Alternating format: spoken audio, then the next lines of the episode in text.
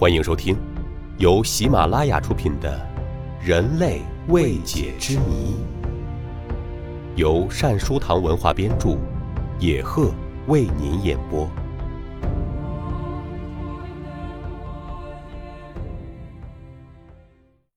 第四十九集：苏美尔人文明一来就发达。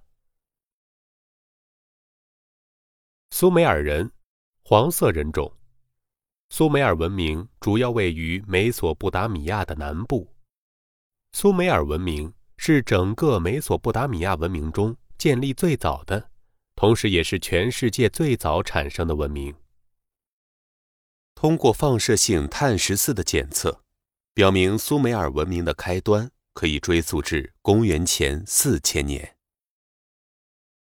大约在公元前两千年，苏美尔人的聚居地。被闪米特人建立的巴比伦所代替，因此苏美尔人的文明就此结束。在这里，还发现了大约公元前三十六世纪在楔形文字出现前的最古老的文字记录。但很长一段时间，没有人知道古苏美尔人的来历，他们自称自己为黑头人。讲着一种与该地区闪米特人语言不相干的奇怪语言。苏美尔人可用的自然资源很少，他们没有森林、矿产，甚至在埃及很丰富的石头，他们也没有。那么，在这样极端恶劣的环境条件下，苏美尔人又是怎么创造出如此辉煌的文明的呢？文明的创造与更新。需要铜、金、银等矿产，以便在若干年后创造冶金工艺。但尽管生活在自然条件恶劣的地域，苏美尔人却不仅了解地质学，知道如何获得矿石和其他方面的工艺，而且还制造出完全不同的金属，以及世界上第一种合金和青铜。令人惊奇的是。在苏美尔人的古老典籍中，我们能找到与现代星象图几乎毫无二致的天空中的恒星与行星图案。难道他们在当时就已经发明了现代的测绘仪器吗？几乎所有的发掘遗物都在证实，苏美尔人是最先进入美索不达米亚平原的古代民族。因为他们是来自远方的黑发种族，在他们带来的石碑上的铭文中，他们自称为黑头。自从来到这个堆积着两条大河携带来的肥沃泥土的三角洲上重新立国后，苏美尔人就发现，这里既没有故土那样的石头存在，也没有埃及那样的植草生长。于是，他们便想办法发明了一种特殊的书写方式。将软泥做成泥板，然后进行书写。书写完毕以后烤干，以便文书的保存。由于他们是采用尖头的笔书写的，因而写出来的文字是楔形的，这就是著名的楔形文字的起源。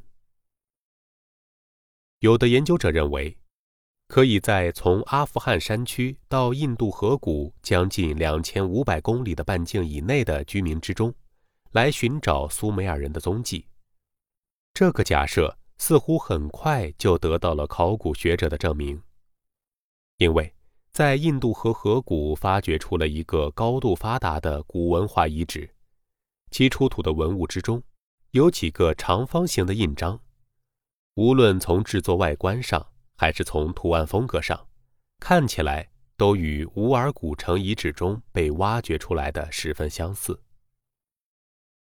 但是，还有一个无法解释的问题：在远古时代，一个古老的民族或国家有没有可能全部迁徙到一个远在两千多公里以外的地方？这个问题的答案既没有在民族神话中留下一丝线索。也没有在文化典籍里保留一点记载，所以，尽管人们经过千辛万苦找到了苏美尔人的家园，也证实了苏美尔文化曾经的存在，对美索不达米亚文化圈的形成有着直接的推动作用。然而，苏美尔人从何处来的问题却始终得不到解答。苏美尔人的神秘之处还远不止这一点，比如说，苏美尔人的寿命长得出奇，智慧高的令人惊讶等等。不过，这些都是记载于泥板之上的，是否属实还需要证明。而唯一无需证明的就是，在乌尔古城遗址周围的平原上建立起来的许许多多的阶梯形金字塔。在令人吃惊的诸多奇迹中，有很多传说与苏美尔人的金字塔有关。在苏美尔人留下的典籍和图案之中，所有记录下来的苏美尔人的诸神形象，都与天空中的星星有关。这些神的形象没有一个具有人形，每一个神代表着一颗恒星，每一颗恒星周围还环绕着数量不等的大大小小的行星。整个星象图与现代人测绘的几乎一模一样，这简直令人难以置信，就好像苏美尔人能够看到那些恒星似的。但是，常识告诉我们，他们是不可能亲眼观测到那些恒星和行星的。此外，在一些图案上面，有一些人头戴星星，有一些人驾驶着展翅的飞球。甚至还有的图案中绘制了一串虚实相间的小圆球，这些小圆球环绕成了一个大圆圈，使人看起来好像是一个基因模型。还有一些学者认为，世界上最古老的文明在两河流域及今天的伊朗、伊拉克地区，苏美尔人创造了最早的人类文明。提出了苏美尔人大约在距今六千至八千年之间，其文明来自中国黄河流域的设想，比中华文明、古埃及文明还要悠久，是人类文明之源。因为现代考古资料证明，苏美尔人是黄种人，黄种人只能起源于黄河河谷，别无其他发源地。既然苏美尔人是黄色人种，其文明也不能例外。苏美尔人发明了楔形文字，刚开始用图形将猪、牛、马、羊、庄稼等各种事物画下来，发展到后来，图形越来越简单，于是就将图形符号固定下来，形成了文字。他们用三角形尖头的芦苇杆刻写在泥板上，然后晒干。可以长期保存。他们的语言接近于汉语。他们创造了农业，培植农作物，发明了犁与轮子。他们开始挖沟渠，创造了最早的灌溉系统。但是，苏美尔文明的历史短暂。由于苏美尔人内部不团结，十二个城市国家互相称雄称霸，年年征战不休。大大削弱了苏美尔人的整体力量，最终被外来的闪米特人乘机征服。一部分被征服的苏美尔人留下来，与闪米特人建立了阿卡德帝国。在四千年前左右，又建立了著名的巴比伦王国。另一部分苏美尔人悄悄地离开了两河流域，下落不明。其后的巴比伦文明。虽然继承了一部分苏美尔文明，但不同于苏美尔文明。随着时间的流逝，独特的苏美尔文明在两河流域永久的消失了。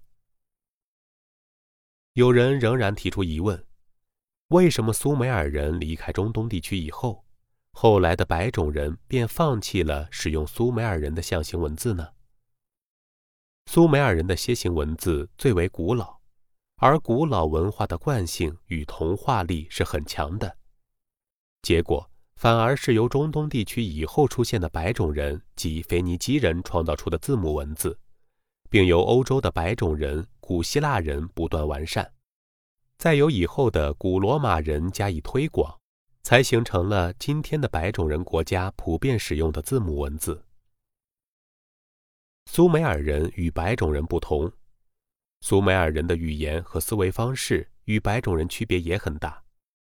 文化相对落后的白种人无法用当时先进的苏美尔人发明的楔形文字来充分表达自己的思想，所以他们必须另外创造一种语言符号来表达和记录白种人自己的语言。